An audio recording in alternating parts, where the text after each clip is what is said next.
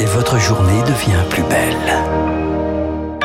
Il est 9h passé d'une petite minute sur l'antenne de Radio Classique. Tout de suite, le journal incontournable avec Augustin Lefebvre. Danone annonce ce matin son désengagement de Russie. La marque va stopper la majorité de ses activités dans le pays. Total Energy, de son côté, est accusé de complicité de crimes de guerre par deux ONG qui ont porté plainte. Les produits du groupe auraient permis de fabriquer du carburant pour les avions de chasse russes. Sa direction rejette fermement ces allégations.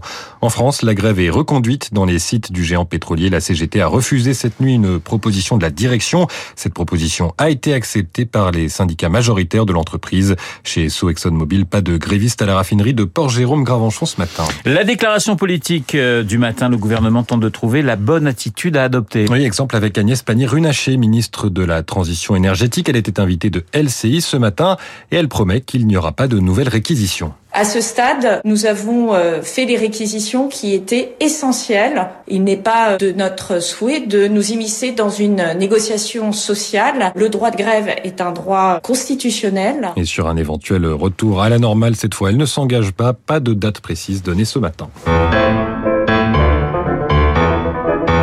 Augustin, votre choix culturel, eh bien, vous nous présentez le travail du compositeur français Olivier de Rivière. Oui, 43 ans, une vingtaine de jeux et un travail reconnu dans le monde entier.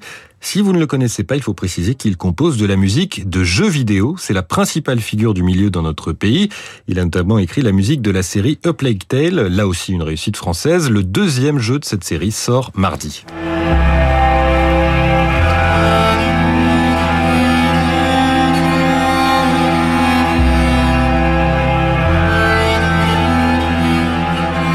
Olivier de Rivière mélange sa formation classique à ses connaissances techniques. Elles lui permettent de faire évoluer la musique en fonction des actions et des situations rencontrées par le joueur.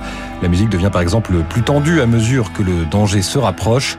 Le compositeur adapte son style au contexte du jeu. Pour cette histoire qui se passe au Moyen Âge, il utilise viol de gambe, guitare ancienne ou violoncelle. J'ai euh, jamais voulu utiliser des banques de sons.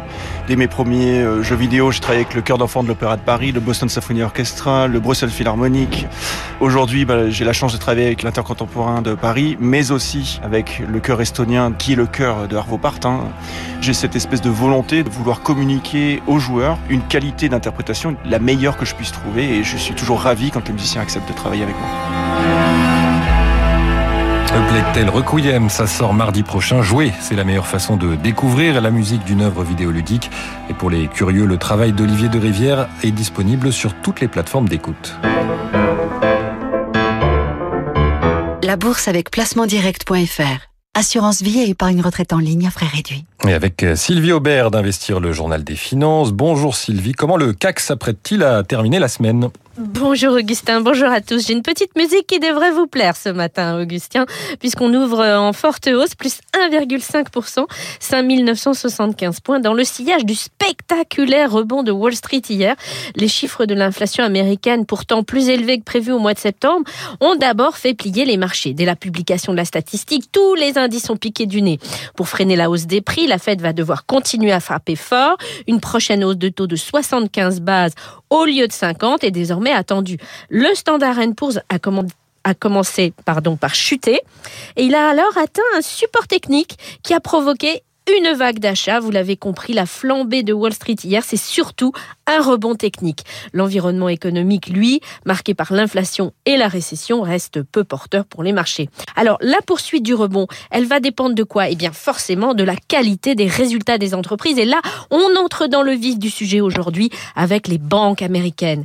Si le CAC 40 conserve son avance jusqu'à la clôture, ce qui n'est pas sûr, eh bien, la semaine serait gagnante à la bourse. Sylvie Aubert, Investir pour Radio Classique. Très bon week-end à tous. Très bon week-end avec vous également, Sylvie. Excellent week-end également à vous, Augustin. Prochain point d'actualité à 10h. Euh, bonjour, monsieur Ferrand. Euh, bonjour, monsieur Blanc. Comment allez-vous? Mais écoutez, très bien quand je vous vois.